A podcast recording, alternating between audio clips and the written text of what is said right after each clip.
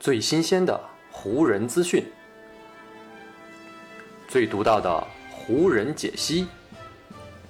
欢迎收听湖人球迷电台。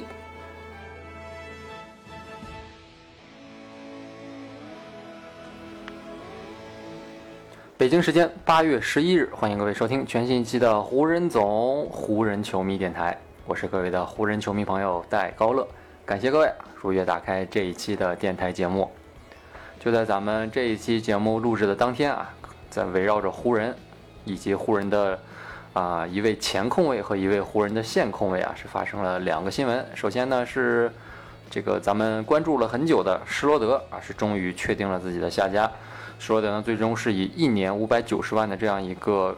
这个税上中产的特例啊，是跟凯尔特人队签约了。他跟凯尔特人只打一年，这样呢，明年夏天施罗德还将进入自由球员市场，再去争取自己的那份大合同。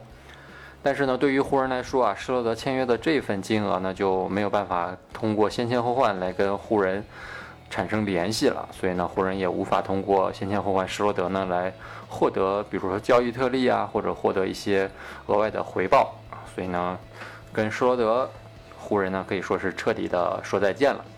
但是呢，就在施罗德跟凯尔特人签约的这一天呢，湖人也是跟在斯台普斯中心呢是为威少啊召开了他加盟湖人之后的第一个正式的新闻发布会。在这次新闻发布会上呢，威少啊也是正式的以湖人球员的身份啊与媒体以及球迷们见面了。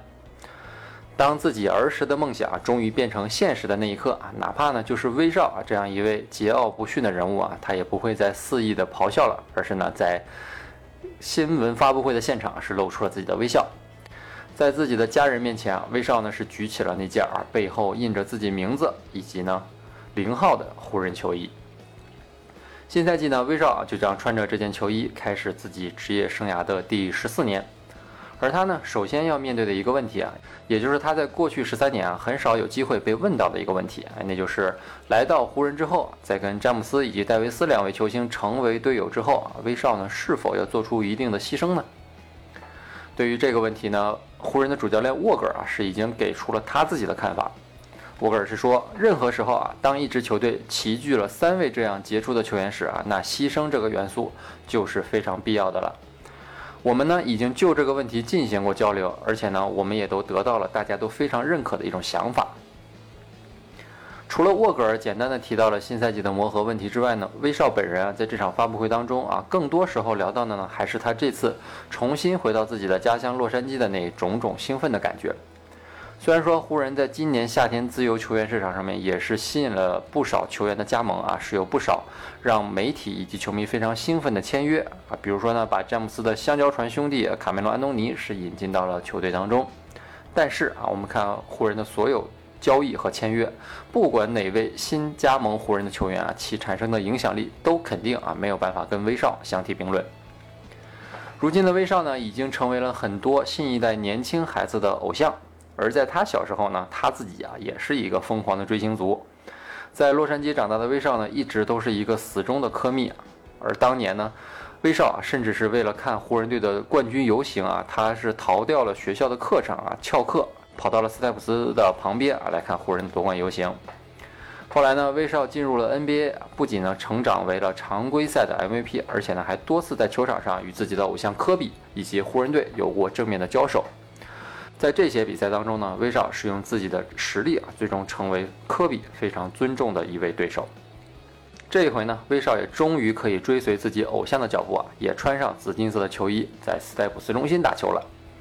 而在举起自己的这件湖人球衣啊，露出他标志性的笑容，接受媒体的拍照时候，威少呢还特意的看向了坐在场下啊第一排的母亲。威少的妈妈也是举着手机啊，给自己台上的儿子来拍照，而威少呢就对着自己台下的妈妈说啊：“快看，妈妈，我真的做到了。”不管是表情还是话语啊，威少在那一刻都仿佛回到了自己的少年时代。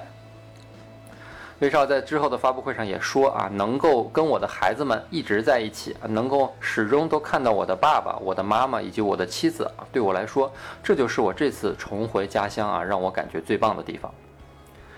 威少回到家乡呢，能够更多的跟家人团聚。但是呢，对于湖人来说，他们引进威少呢，可不仅仅啊是为了圆威少一个儿时的梦想，湖人呢是希望威少能够带给球队实打实的提升，能够减轻詹姆斯与戴维斯肩头的压力。虽然说啊，湖人通过在自由球员市场上的签约，补充了一众啊具有三分投射能力和防守能力的球员，但威少需要大量控球权和三分不太靠谱的这两个特点啊，还是让很多人都非常怀疑威少是否能够跟过去两个赛季已经担任了球队主控任务的詹姆斯产生良好的化学反应。关于这个问题呢，韦少在发布会上也做出了正面的回答啊，他说：“关于持球的相关问题呢，我个人觉得这个真的都不叫什么事儿。”在比赛场上啊，就算手里没球，你也会有很多种不同的方式来影响和改变比赛的走势。而我呢，也在这么多年里啊，一直具备这样的能力。所以呢，我们最后肯定能够找到彼此配合的办法。就像韦少所说的这样啊，他的确呢，在此前的职业生涯里啊，展现过自己打无球的能力。特别呢，是在这么多年里啊，韦少的身边啊，一直都不缺乏很多需要球权的队友。比如说雷霆时代的杜兰特，再到后来火箭时代的哈登，以及上个赛季的比尔，威少呢有很多跟这些大牌队友们并肩战斗的经历。不过呢，通过上面这份履历呢，我们也能够看出，威少呢似乎自始至终都没有在球队中扮演过三号球星这样一个角色。而且呢，自从杜兰特在2016年离开俄城加盟勇士之后呢，威少啊在自己球队当中的位置就获得了进一步的提升。而且呢，从那个时候开始，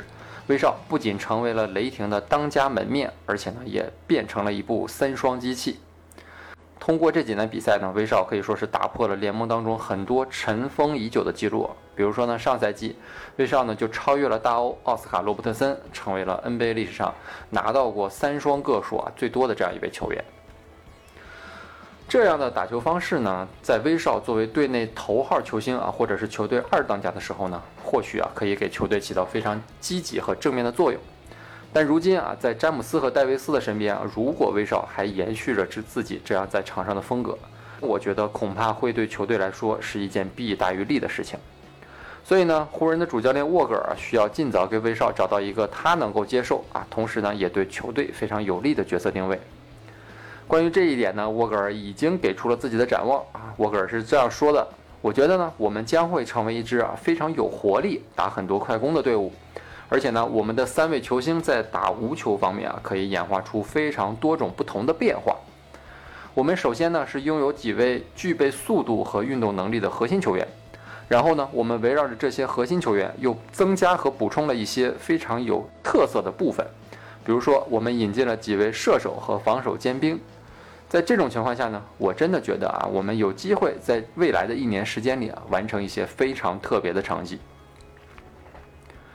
对很多人来说啊，湖人这次引进威少的这笔交易呢，发生的是非常的迅猛啊。之前呢，似乎也没有什么特别的预兆啊。本来呢，湖人传出来的消息啊，一直都是他们在跟国王啊商议来交易巴蒂希尔德的这样一个交易案。结果呢，就在选秀当天啊。湖人呢是突然调转了方向，用库兹马、波普、哈雷尔以及呢自己手里的那个首轮选秀权是打包从奇才换到了威少。后来呢又有媒体爆料称啊，说詹姆斯和戴维斯这两位湖人核心呢，早在交易完成的几周之前啊，就已经跟威少有过私下里的交流了。